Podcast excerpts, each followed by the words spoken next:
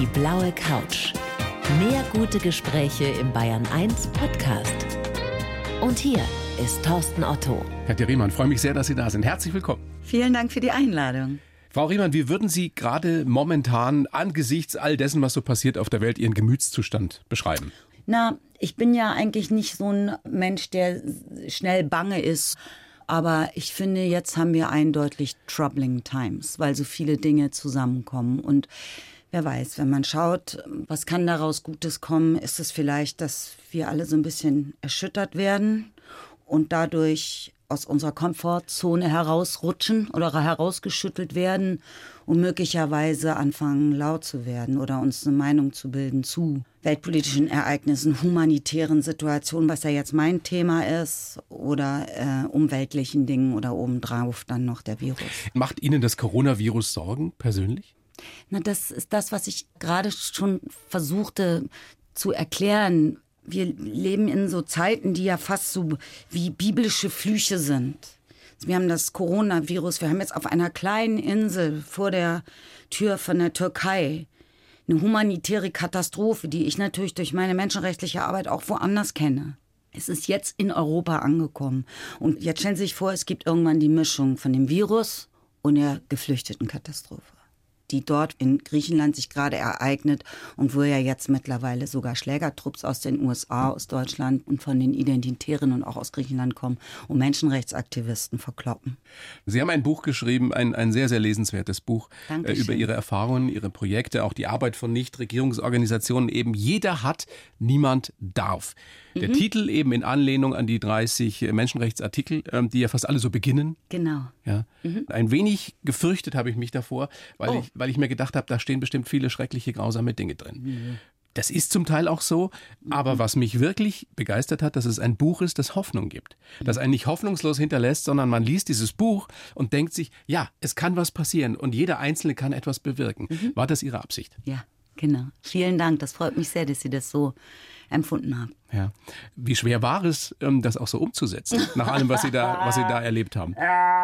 Ja, naja, das ist natürlich die Frage, wie machst du das dann lesbar oder sichtbar, fühlbar oder vorstellbar, das, was ich auf den Reisen erlebt oder bezeugt habe, sozusagen. Und ich musste so ein bisschen damit experimentieren. Wie ist der Stil? Wie nehme ich die Menschen mit? Weil ich im besten Fall versucht habe, die Lesenden durch meine Augen auf die entsprechenden Situationen schauen zu lassen. Es ist sehr persönlich Also zum nicht Teil. manipulativ, Ja. don't get me wrong oder sowas, aber wenn du halt zum Beispiel fährst von äh, Kigali, also Ruanda, über die Grenze in Goma nach, in den Ostkongo, das waren die schönsten Länder, die ich jemals gesehen habe. Und ich habe jetzt vielleicht nicht so viel gesehen, aber doch einiges. Und dann dachte ich, ich möchte, dass das alle irgendwie dieses Gefühl und dieser Schönheit haben, also äh, erhalten können durch die Beschreibung. Und das gilt natürlich auch für alle anderen Orte, auch für die ganzen westafrikanischen Communities, in denen ich war. So. Diese Diskrepanz ist ja so krass zwischen dieser Schönheit der Länder dort und auch diesen lebendigen, lebensfrohen Menschen, auf der anderen Seite diesen Katastrophen, die da passieren oder Völkermord, der da passiert ist und, und Menschen, die andere Menschen quälen, foltern, abschlachten. Na gut, darüber schreibe ich nicht. Ich schreibe jetzt nicht über Folter und Abschlachten oder so, überhaupt nicht, sondern mein Thema sind die Humanitären. Ich habe ein Buch versucht zu schreiben über die Arbeit im Feld der äh, Menschenrechtsaktivisten, die dort jeden Tag arbeiten. Und das sind ausschließlich die lokalen Menschen.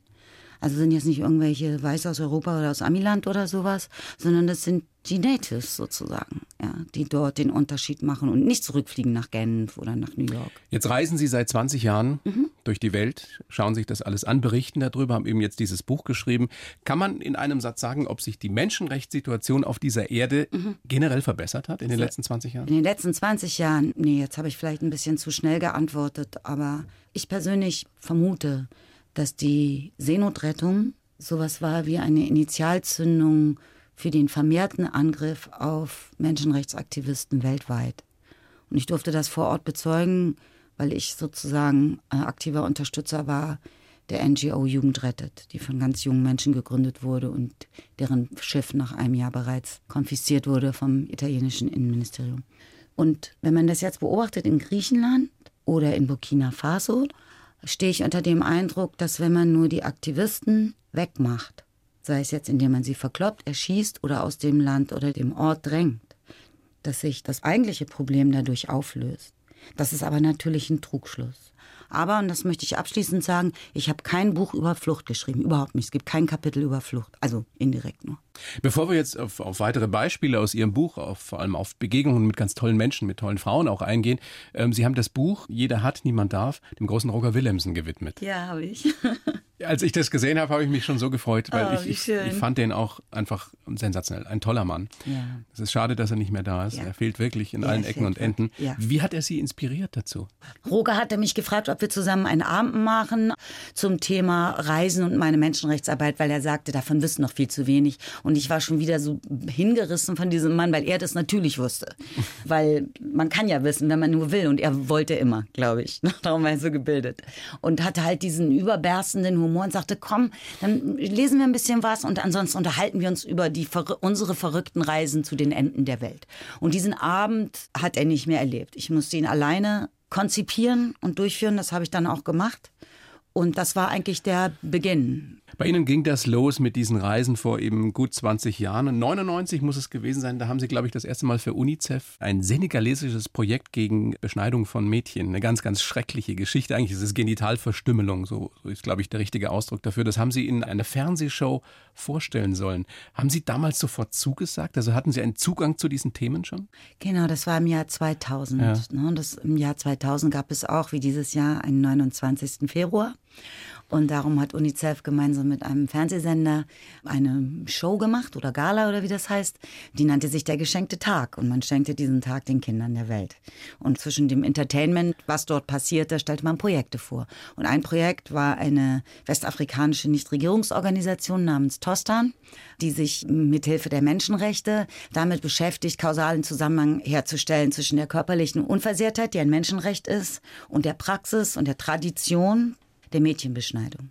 Und da suchte UNICEF einen Partner für Molly Melching, die Direktorin dieser NGO, und haben mich gefragt, weil sie alle anderen haben irgendwie abgesagt. Ja, und dann kamen sie, zum Schluss gesagt, zu mir. Ich? Und sofort habe ich gesagt, mache ich, aber ich weiß zu wenig. Ich wusste, dass es das gibt, aber ich wusste zu wenig. Und dann habe ich eben Molly Melching kennengelernt und mich eingelesen und vor allem von ihr gelernt. Und sie hat mir wahnsinnig viel beigebracht über humanitäre Arbeit und wir sind bis heute befreundet. Wenn man, mir geht es jedenfalls immer so, wenn man solche Menschen trifft, die ihr Leben wirklich so einer wichtigen, einer guten Sache widmen, hm. ähm, mich beschämt das, weil ich mir denke, was mache ich schon? Ich mache da meine Sendungen und, und schreibe ein bisschen was und, und könntest du nicht viel, viel mehr Sinnvolles tun in deinem Leben? Machen Sie es doch. Ja. ich habe eine Familie noch. Das ist, ist mir schon gute Arbeit. Ja, ja. Nein, nein, ist völlig richtig. Ist völlig richtig. Ah. Aber kennen Sie dieses Gefühl? Aber Sie machen doch ganz tolle Sachen, Herr Otte. Sie müssen sich nicht schlecht fühlen. Sie haben mich zum Beispiel eingeladen. Das ist totales Selbstlob. Ja, ja, ja. Es ist ja auch wahr. Aber geht es Ihnen denn nie so? Dass sie, dass sie sich einfach mal schlecht fühlen oder denken, mein Gott, diese Schauspielerei, das ist ja alles ganz schön und gut, aber ich, ich könnte ja tatsächlich vielleicht wirklich ähm, Menschenrechtsaktivistin in dem Sinne werden, dass ich nur noch das tue. Ja, man kann auch immer die ganze Zeit nur über sich selber nachdenken. Das kann man gerne machen. Man kann sich machen aber auch stattdessen einfach mit anderen Sachen beschäftigen und zum Beispiel lesen, was gerade so passiert, um anzufangen, mehr zu wissen, damit man nicht abhängig ist von diesem gefährlichen Halbwissen. Ich habe das Gefühl, wenn man ein bisschen mehr weiß, oder wenn man mal öfter versucht, so zu denken. Und das ist irgendwie so eine schwierige Sache, denken, finde ich. Das passiert ja nicht so von alleine, aktiv über etwas nachzudenken oder sowas. Ne? Fällt auch manchmal schwer. Ja, genau. Und das ist natürlich, wenn man das mehr übt und dann auch in Austausch geht mit anderen über das, womit man sich beschäftigt oder worüber man gelesen hat oder sich was angehört hat, dann wird man vielleicht ein bisschen schlauer.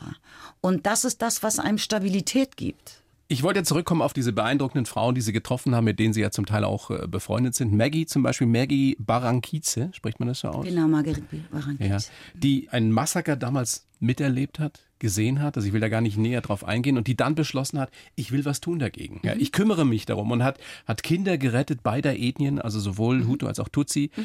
und wurde wieder vertrieben und fängt mhm. im nächsten Land wieder von vorne an. Mhm. Was denken Sie sich, wenn Sie solche Frauen erleben? Wo kommt diese Kraft her, diese Stärke? Es ist zutiefst beeindruckend. Und wenn Sie sie kennenlernen würden, dann würde es Ihnen ganz sicher gehen wie mir, dass man eigentlich immer in ihrer Nähe herumstehen oder herumsitzen möchte. Und man möchte sie anschauen und mit ihr lachen und von ihr lernen.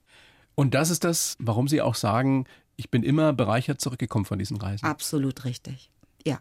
Sie haben auch, glaube ich, mal in einem anderen Interview gesagt, ich habe nicht alles geschrieben, was ich gesehen oder gehört habe, Mhm. weil es zum Teil einfach zu, zu schrecklich, zu schlimm war. Muss man aber nicht immer alle erzählen, was weiß ich, wenn ich, als ich mich mit Kriegsfotografen getroffen habe oder so. Träumen Sie manchmal noch von diesen Sachen, die Sie gehört oder vielleicht auch gesehen haben? Nö, ich träume sowieso immer, aber ich träume ganz andere Also keine Sachen. Albträume? Doch, ich habe sowieso nur Albträume, aber die sind nur wahnsinnig. Albträume? Ja, aber die sind echt fantasievoll. Wirklich. Ich habe die aufgeschrieben, ich kann Ihnen das mal schicken. Gerne. Aber es sind nur sich. Albträume? Ja. Aber ist doch gut, da Gruseln passiert Sie was. sich so gerne? Nee, das hat ja nichts mit Gruseln zu tun, sondern ganz sicherlich mit einem sehr intensiven Leben, was Mit halt einer großen, überbordenden Fantasie wahrscheinlich, Ja, ja. was dann noch mal so ein bisschen sortiert wird des Nachts. Das ist doch total schön, dass der Geist und die Seele so funktioniert. Nein? Man kann das auch natürlich so machen, wie das selbst gewählt oder zwangsmäßig andere Menschen machen, die einfach alles festhalten in sich und dann irgendwann selber zu so einem großen Klops werden. Aber Sie haben das aufgeschrieben. Menschklops. Sie, Sie, Sie wollten nicht zum Menschklops werden, offensichtlich, und haben das, haben das alles aufgeschrieben. Sie wissen, was ich meine mit Schweigen, Ja, ne? ja, ja. aktives Schweigen. Ich ne? schon. Wurde über sehr viel geschwiegen, also im 20. Jahrhundert vor allem. Ja, ja, ich habe das aufgeschrieben. Und das, das darf ich lesen? Mal gucken. Das fände ich echt spannend. Um, um jetzt wieder Vielleicht schreibe ich ja noch mal ein was. bisschen, bisschen oder beziehungsweise richtig ernsthaft zu werden. Sie Okay. haben auch, und das interessiert mich wirklich besonders, mit diesen Kindersoldaten oder mit einigen Kindersoldaten im Kongo gesprochen. Richtig. Also nicht mit allen, Ja, aber mit mit einigen. Das, sind, in das, einem das ist ja eine der, der der fürchterlichsten Geschichten überhaupt. Das sind acht, neun, zehn, elfjährige zum Teil, die unter Drogen gesetzt werden. Die, und, die gekidnappt werden. und so zu Killermaschinen ausgebildet werden. Ja, Killermaschinen, das ist jetzt Ihr Wort, das ist nicht mein Wort. Das würde ich niemals so sagen. Ich war in dem Heim für die demobilisierten Kindersoldaten. Das heißt, ich habe mit Jungs und Mädchen gesprochen. Da sind mit, auch Mädchen dabei. Ja, genau, sehr wenig, aber gibt es auch. Die halt demobilisiert waren, will sagen, die mussten ihre Waffen abgeben. Und überhaupt alles andere, sodass eben häufiger quasi nackte Kinder vor den Heimen standen. Was haben die Kinder Ihnen erzählt? Also das, was Sie gerade schon benannt haben, ist natürlich völlig richtig.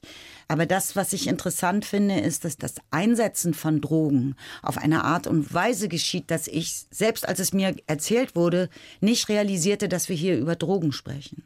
Sondern es sagte mir dann zum Beispiel ein Junge, je suis un docteur. Ich bin ein Arzt. Ein Arzt. Ich kann alles Mögliche heilen. Und vor allem kann ich vorher die Zauber schon machen, dass wir unverwundbar werden. Klar, die sind high, sonst kannst du das ja Und gar dadurch nicht verlieren die dann ihre Hemmungen. Aber was macht es mit diesen Kindern jetzt im Nachhinein, wo die eben nicht mehr kämpfen und töten? Können die jemals ein halbwegs normales Leben führen? Ja. Nach allem, was die erlebt haben und getan haben? Ich glaube, wir dürfen nicht vergessen, dass man nie den Kontext übersehen sollte, innerhalb dem die Menschen in unterschiedlichen Gesellschaften und unterschiedlichen Religionen der Welt leben. Den Maßstab für deutsches Leben anzuwenden im Ostkongo, den kann man erstmal so vom Tisch wischen. Aber trotzdem ist es doch nicht normal für die Kinder, dass sie so viel Schreckliches getan gesehen haben. Oder? Was ist normal? Also in dem Haus der demobilisierten Kindersoldaten geht es natürlich erstmal darum, den Kindern genau das zu geben, was sie meinen, was es selbstverständlich sei, dass Kinder es bekämen. Sie haben erstmal Sicherheit. Sie haben ein Bett. Sie kriegen was zu essen. Mehrmals am Tag. Und sie haben, und da habe ich dran teilgenommen, eine kleine Schule hinten in den Garten gebaut. Ne, mit so zwei Hütten, die sind echt schön, es raucht wahnsinnig lecker nach Holz und da wurde unterrichtet. Die eine Klasse hieß äh, L'Histoire, Geschichte und die andere hieß Dessin l'expressif, also ausdrucksvolles Zeichnen. Das war super. Dann haben wir gezeichnet und ich guckte so auf die Blätter von den Jungs neben mir und die zeichneten dann alle so eine Kalaschnikow, ziemlich gut, muss man sagen, auf ihr kariertes Papier und strichen sie dann hinterher durch. Und sagten, ah, Kalaschnikow, nicht gut, das haben wir jetzt hier schon gelernt. So, und ich dachte, ah, super, ich war echt beeindruckt, wie das kommt. Und dann dachte ich, ja, ich biete jetzt mal was anderes an, hab mal eine, eine Blume und eine Sonne und so weiter gemalt. Und das sprach sich dann rum. So, also ist die Frage, wie kannst du Leute inspirieren? Und in Geschichte dachte ich dann natürlich erstmal, es ist afrikanische, kongolesische Kolonialgeschichte, was auch immer. Nein, es war Geschichten erzählen. Und was sich dadurch einstellt, ist natürlich, natürlich dass man anfängt, gemeinsam zu lernen, zu sitzen, sich zu beziehen, wieder in Dialog zu gehen, Fantasie zu entwickeln, eine Zeit zu haben, wo du dich entspannen kannst. Einfach nur zu spielen, was Kinder ja tun sollten. Richtig, genau, zu spielen und darüber nachzudenken, was ist denn die Alternative zu Krieg in deinem Leben, wenn du das seitdem du acht bist nichts anderes kennst. Und das war interessant, als ich dann mit den Jungs sprach. Der eine sagte, ich will unbedingt Fahrer werden, ich will mein eigenes Taxi haben und eine Sonnenbrille. Der andere sagte, ich will unbedingt meinen Onkel wiederfinden finden. Ich will zurück zu meiner Familie. Ich hoffe, dass wir sie finden. Ich weiß nicht mehr, wie das Dorf heißt, in dem ich groß geworden bin. Aber ich will dort sein und will da helfen, auf dem Feld zu arbeiten. Andere sagten, wir wollen hier anfangen in dem Heim der Demobilisierten. So. Großartig. Ja. Und das ist das, was wir wirklich alle daraus lernen können. A, wie gut es uns letztendlich allen oder fast allen noch in diesem großartigen Land hier geht und dass jeder Einzelne vielleicht auch im Kleinen ein bisschen was tun kann. Und eben nicht nur drüber reden, sondern wirklich in die Aktion kommen. Und dann kann diese Welt nur ein bisschen besser werden. Sie sehen nicht, dass wir ich sind, nicke. Wir sind, wir sind beim Radio, Frau Riemann. Ich finde es super, ich liebe Radio. Ja. Ich muss da noch so ein bisschen drüber nachdenken, was Sie gesagt haben. Ja. Dann denken wir jetzt gemeinsam noch drüber nach. Und jetzt habe ich etwas Schönes für Sie, nämlich Oh, ist schön. das in dieser, in dieser kleinen Show stets Usus. Lakritze. Lakritze. Äh, Verbal-Lakritze. Ich habe einen Lebenslauf für Sie geschrieben. Oh mein Gott. Ja. Zum Bewerben? Ja, ja, genau, sozusagen. Den gebe ich Ihnen jetzt. Sie lesen ihn bitte einfach einmal mal vor und schimpfen danach oder sagen danach hervorragend geschrieben, Herr Otto, oder was auch immer, was Ihnen dazu Dann einfällt. lese ich einfach mal direkt Einfach- Prima Vista, Prima oder? Vista. Ich heiße Katja Riemann, das stimmt schon mal, und liebe das Erfinden von Figuren, die Verwandlung und die Intensität beim Spielen. Das haben Sie schön gesagt. Das ist richtig. Genauso wichtig wie die Schauspielerei ist mir meine Arbeit als Botschafterin für Menschenrechte. Genau. Seit 20 Jahren reise ich in die Krisengebiete dieser Erde, habe viel Leid und Elend gesehen, aber noch mehr Fröhlichkeit und Zuversicht. Von den wunderbaren Menschen, die ich treffen durfte, erzähle ich in meinem Buch. Ich hoffe, meine Geschichten inspirieren die Leserinnen so, wie mich meine Erfahrungen und meine Leser, wie mich meine Erfahrungen in Burundi, Nepal und anderen Ländern bereichert haben. Privat, privat bin ich eine schüchterne Teetrinkerin, die respektvollen, höflichen Umgang unter Menschen schätzt und manchmal vermisst. Ja. Mein Leben als Schauspielerin ist privilegiert und aufregend, aber wahre Bedeutung hat es erst durch meine Tochter bekommen. Jetzt fange ich gleich an zu weinen. Vielen Dank für den schönen Sehr gerne, Text. sehr gerne. Vielen Dank. Können Sie den so unterschreiben, Frau Riemann? Ja, soll ich das machen? Ich habe keinen Stift. Machen wir nachher. Sie können den einfach mitnehmen auch. Schenke Ihnen den. Da gibt es ja einiges, was wir vielleicht noch besprechen könnten. Dieses Erfinden von Figuren und die Verwandlung und diese Intensität beim Spielen. Ist es das, was für Sie Schauspielerei ausmacht? Ja, Habe ich das gut getroffen so? Ja, ja, natürlich. Und dann ähm, ist ja die Frage, was erzählen wir? Und es geht ja nicht nur um den solistischen Prozess des sich Verwandelns und alleine vor sich hinspielens, sondern Schauspielerei kann ja eigentlich immer erst dann blühen, wenn du ein Gegenüber hast oder mehrere. Also eine Szene findet ja zwischen zwei Leuten statt oder mehreren. Da, wo sich Energien treffen sozusagen. Und dann ist natürlich die Frage, was erzählen wir? Und ich habe einfach das ist natürlich die Frage. So, was kriegst du angeboten, was wird überhaupt gemacht? Und da ist noch viel Luft nach oben, was kann ich Ihnen sagen? Davon gehe ich aus. Woher kommt denn diese Lust am Spielen und an der Verwandlung? Waren Sie schon als kleines Mädchen so? Oh, also ich mochte ja nicht so gerne Fasching. Jetzt muss ich aufpassen, wo ich das sage. Aber Bayern, also sowas darf man zum Beispiel in Köln nicht sagen. Im Da darfst, du, da Radio. darfst du auch nicht Fasching sagen. Nee, darfst du auch nicht Fasching sagen, aber ich sag natürlich Fasching ja, weil ich aus dem Norden komme. Da heißt es Fasching und nicht Karneval. Ja. Ne? Oder wie heißt es bei euch? Fa Fast, nee, heißt es Fasnacht gibt's, Fasching gibt's. Fasching ja. sagt ja. man auch hier in Bayern. Ja, ja. Ne? Genau. Aber Sie mochten es nicht als Kind. Nee, ich habe mich nicht so gerne verkleidet.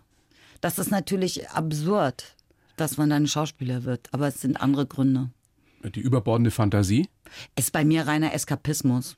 Das habe ich aber erst sehr, sehr viele Jahre später herausbekommen. Können Sie das ein bisschen genauer erläutern? Was meinen Sie damit? Naja, eine Flucht vor mm, dem Bestehenden, Existierenden oder so. Sich eine andere Realität schaffen wollen. Ja. Eine schönere. Ja, oder so tun, als wäre man jemand anders. Wir sind ja irgendwie auf Gedeih und Verderb mit uns selbst zusammengefesselt. Ich würde doch gerne mal mit jemand anderem irgendwie so durch den Tag gehen. Du kannst immer neben jemandem herlaufen, aber du kannst nicht die andere Person sein. Aber ich kann das schon, weil ich Schauspielerin bin. Deswegen Edge. mögen Sie auch Rollen am liebsten, die möglichst weit weg von Ihnen sind. Ne? Ach, ich mag eigentlich alles, was mich herausfordert und mich nicht langweilt. Also ich will weder mich noch mein Publikum langweilen, aber vor allem mich nicht.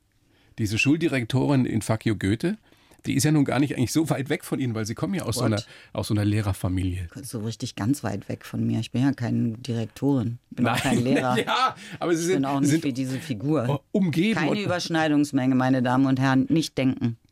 Ist aber ein schönes Bild, das gerade entsteht. So eine strenge Lehrerin von Katja Riemer. Nein, aber ihre, ihre Geschwister sind doch beide Lehrer? Mhm. Ich glaube, die, aber ich nicht. Die Mutter. Ich bin nur Schauspieler. ich tue nur so, Herr Otto. Aber anscheinend denken Ach, Sie jetzt. So ist das. Ja. Sie tut nur ja, so. I take it as a compliment. nee, genau. Sie meine wissen Eltern und meine meine. Geschwister Sie, sind Lehrer. Sie kommen genau. aus einem Umfeld, in ja. dem es echte Lehrerinnen gab und Lehrer. Mhm. Ja. Genau. Die ganz alle eigentlich. Wie haben denn Ihre Geschwister diese Rolle der Direktorin in You Goethe empfunden? Da müssen Sie sich, glaube ich, selbst fragen. Aber so wie ich das verstanden habe, fanden Sie das ziemlich lustig, ehrlich gesagt. Spielen Sie sowas genauso gerne wie sogenannte ernsthafte Rollen oder irgendwelche Großgeschichten am Theater? Machen Sie da einen Unterschied? Nee, also ach, man muss ja auch wirklich sagen, also ich bin echt sehr, sehr dankbar und froh, dass ich nach wie vor, A, dass es mich immer noch im Kino gibt, after all these years, als Frau, müssen wir leider jetzt doch nochmal da kurz hin, und dass ich eben sowohl Blockbuster drehen darf, was man ja vorher natürlich nicht weiß oder so, es gibt ja immer nur so eine Vermutung, als auch Arthouse-Filme. So dass ich in beiden Welten zu Hause bin.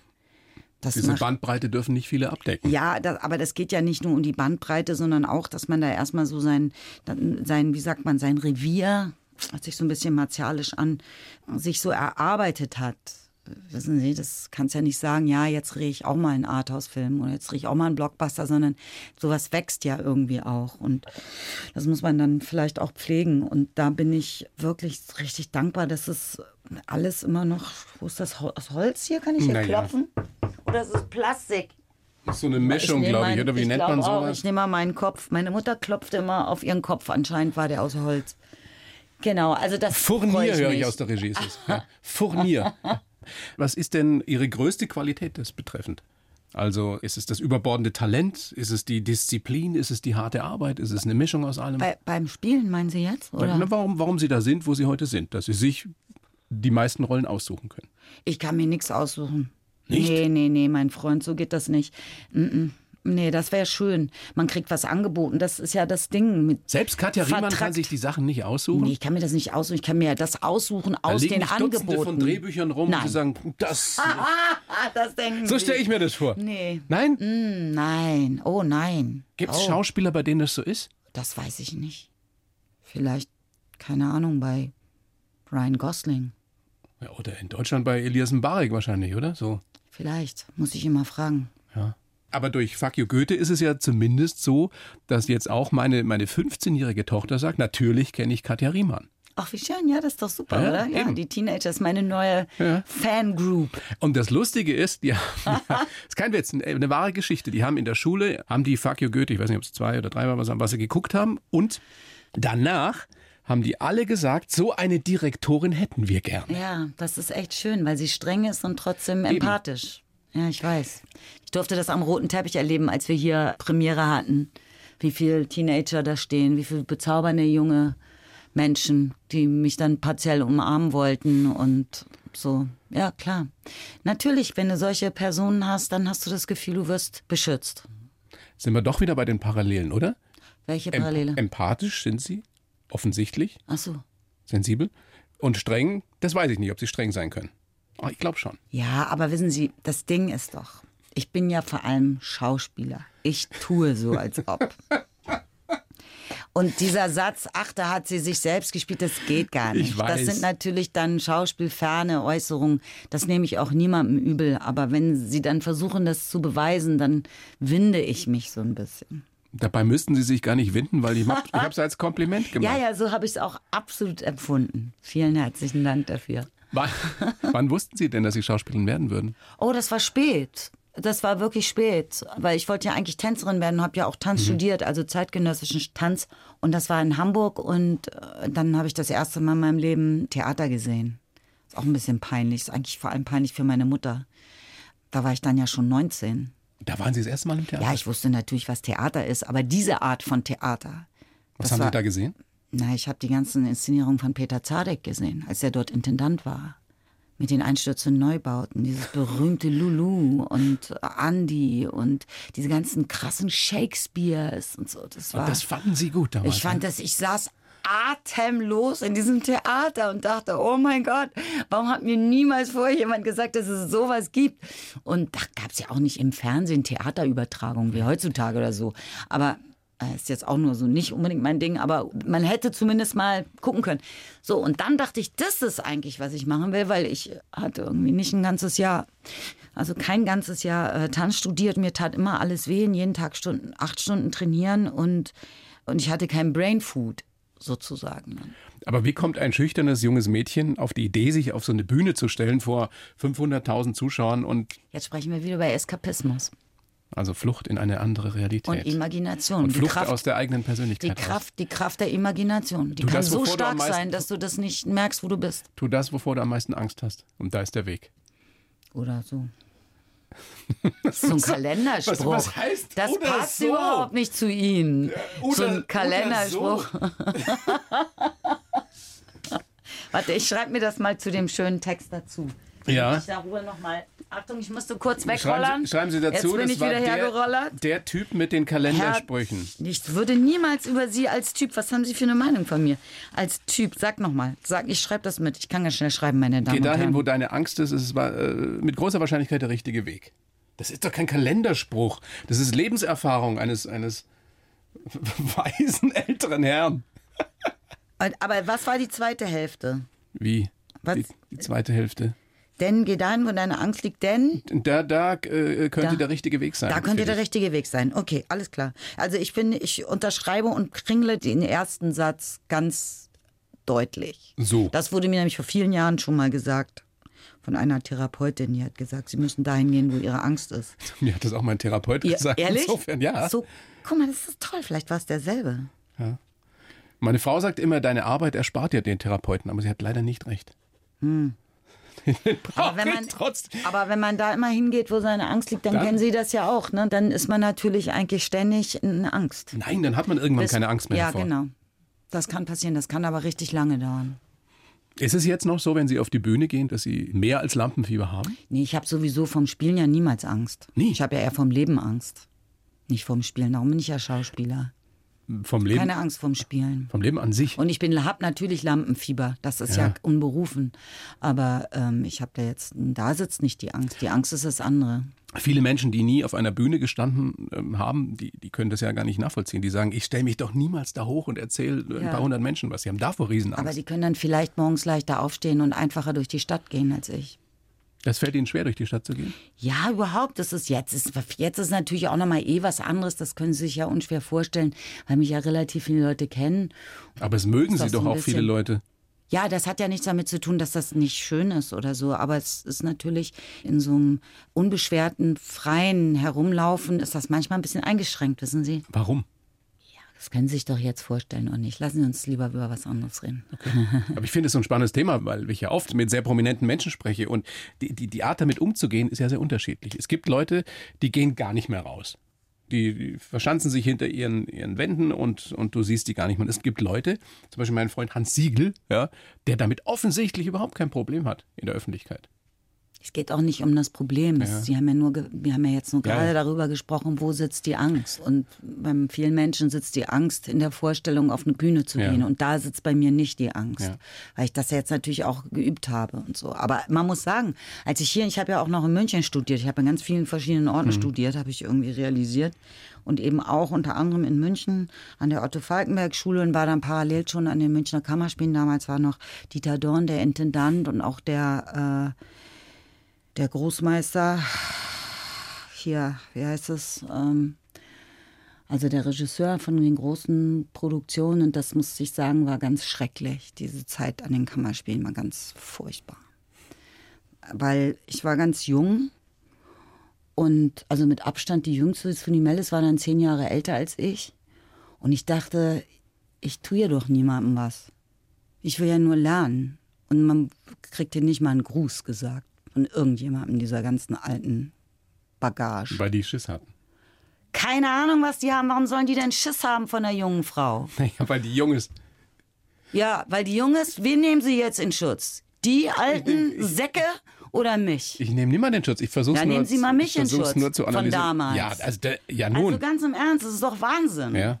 Klar ist es Wahnsinn. Ja, und darum, äh, also an dem Punkt bin ich auch wirklich auf Krawall gebürstet. Und in der Zeit hatte ich echt Angst. Ich hatte so dolle Angst, dass ich dann fast mich gar nicht mehr bewegen konnte vor diesen Menschen, vor diesem Regisseursintendant. Aber Sie haben nicht aufgegeben. Ich hoffe, er hört das jetzt und and feels bad. Sie haben nicht aufgegeben und das ist das Wichtige. Doch, ich habe aufgegeben, das muss ich Ihnen sagen. Ich Ja, aber Sie sind doch immer noch da. ja, aber ich habe gekündigt an den Münchner Kammerspielen und habe meine Mutter angerufen und gesagt, es tut mir wahnsinnig leid, aber ich kann das nicht, ich kann dieses Theater nicht. Das ist, das ist so hart, das ist so kalt, die Menschen sind so grausam. Ich habe diese Ellbogen nicht, ich kann das nicht aushalten. Was hat die Mama gesagt? Ach, meine Mutter ist ja sehr süß und so und die wollte ja auch sowieso, dass ich Lehrerin werde. Also insofern hat sie da vielleicht kurz Hoffnung geschöpft, dass es doch noch was wird mit mir als Lehrerin. Und dann, ähm, ja, das hatte ich auf jeden Fall dann erstmal beendet und dann passierte halt Folgendes, dass ich ein Angebot bekam, einen Film zu drehen. Ein Zehnteiler. Und das habe ich dann gemacht, weil Was ich ja kein damals? Geld hatte. Und der hieß Regina auf den Stufen mit dem wunderbaren Bernd Fischerauer. God bless him. Genau, und dann dachte ich, ha, ja, vielleicht kann ich es ja doch. Und ich wollte ja immer ins Theater und nicht zum Film, um Gottes Willen. Dann bin ich halt nach Berlin gegangen und habe da dann wieder Theater gemacht. Ging die gleiche Scheiße von vorne los. Heute können Sie zum Teil ja schon zurückblicken auf eine sehr, sehr erfolgreiche Karriere, sowohl am Theater als auch beim Film oder im Fernsehen. Und trotzdem sagen Sie, was heißt trotzdem? Und gerade deshalb sagen Sie, wahre Bedeutung hat mein Leben erst durch meine Tochter, durch die Paula bekommen. Das finde ich ist ein, ein so schöner Satz. Das ist ja ein Zitat von Ihnen. Ja. ja, also es ist vor allem, ja, warte mal. Darf ich mal kurz in Ihr Buch schauen? Na klar. Na, ich schreibe das ja so ein bisschen hier, das ist vielleicht ganz schön. Ich danke Paula Riemann, dass sie mit mir reiste und sich künstlerisch inspirieren ließ von menschenrechtlicher Arbeit. Sie ist der Grund, dass mein Leben Bedeutung hat. Genau, darauf beziehen Sie sich. Ne? Ja, genau, aber da geht es ja jetzt Danke. nicht darum, dass mein Leben erst dann Bedeutung hatte, als sie geboren wurde. Das meine ich jetzt gar nicht, weil ich war ja für meine Generation relativ jung, sondern ich meine es eigentlich eher heute und hier und jetzt und über die Zeit. Also, Die Paula, wenn die jetzt hier sitzen hätten, was würde die über ihre Mama sagen? das weiß ich nicht, dann laden Sie sie doch einfach ein. Oder wir nehmen sie jetzt am Telefon dazu. Nein, Gott sei dieser Dank. Gesichtsausdruck war unbezahlbar. Man, es gibt wenige Momente, wo es schade ist, dass wir Radio machen. Oh Gott, oh Gott. Okay. Entschuldigung. Ich Kein bitte um Problem. Entschuldigung. No worries, no worries. Ich bitte um Entschuldigung. Frau Riemann, Ja, es ist Herr leider, die Otto. Zeit ist uns davon geflogen. Das die war sehr schön Stunde mit ist rum. Ja, es war toll mit Ihnen. Ich fand's auch richtig super. ja, ich auch. Hier steht übrigens gar kein blaues Sofa, meine Damen und Herren, wenn ich das mal sagen darf. Der Zwei Stuhl Sessel. ist blau und die Wand ist blau und hier das Rollo ist blau. Wären Sie denn lieber auf und dem blauen Herr Sofa Otto und ich, wir sind auch blau. Ja, von, von dem Wasser. Zum Wohl, Frau Riemann. Zum Wohl, oh, ich habe schon ausgetrunken. Was machen wir jetzt? Wir machen das nächste Wasser auf. Nein. Hier, ich habe noch eins. Mit Schnaps dabei. oder was? Ich trinke doch keinen Alkohol. Wird jetzt immer noch aufgezeichnet? Natürlich. Voll cool, ihr seid ja lässig. Bitteschön. So, Na zdravie. na zdrowie. Prost Ach, heim. auf eine schöne Sendung und ich sage sehr gerne nochmal ein wirklich lesenswertes Buch, wo man viel erfährt und was einen auf jeden Fall nicht hoffnungslos hinterlässt. Jeder hat, niemand darf von Katja Riemann. Projektreisen. Vielen herzlichen Dank und alles Gute. Dankeschön. Die blaue Couch, der Bayern 1 Talk als Podcast. Natürlich auch im Radio. Montag bis Donnerstag ab 19 Uhr.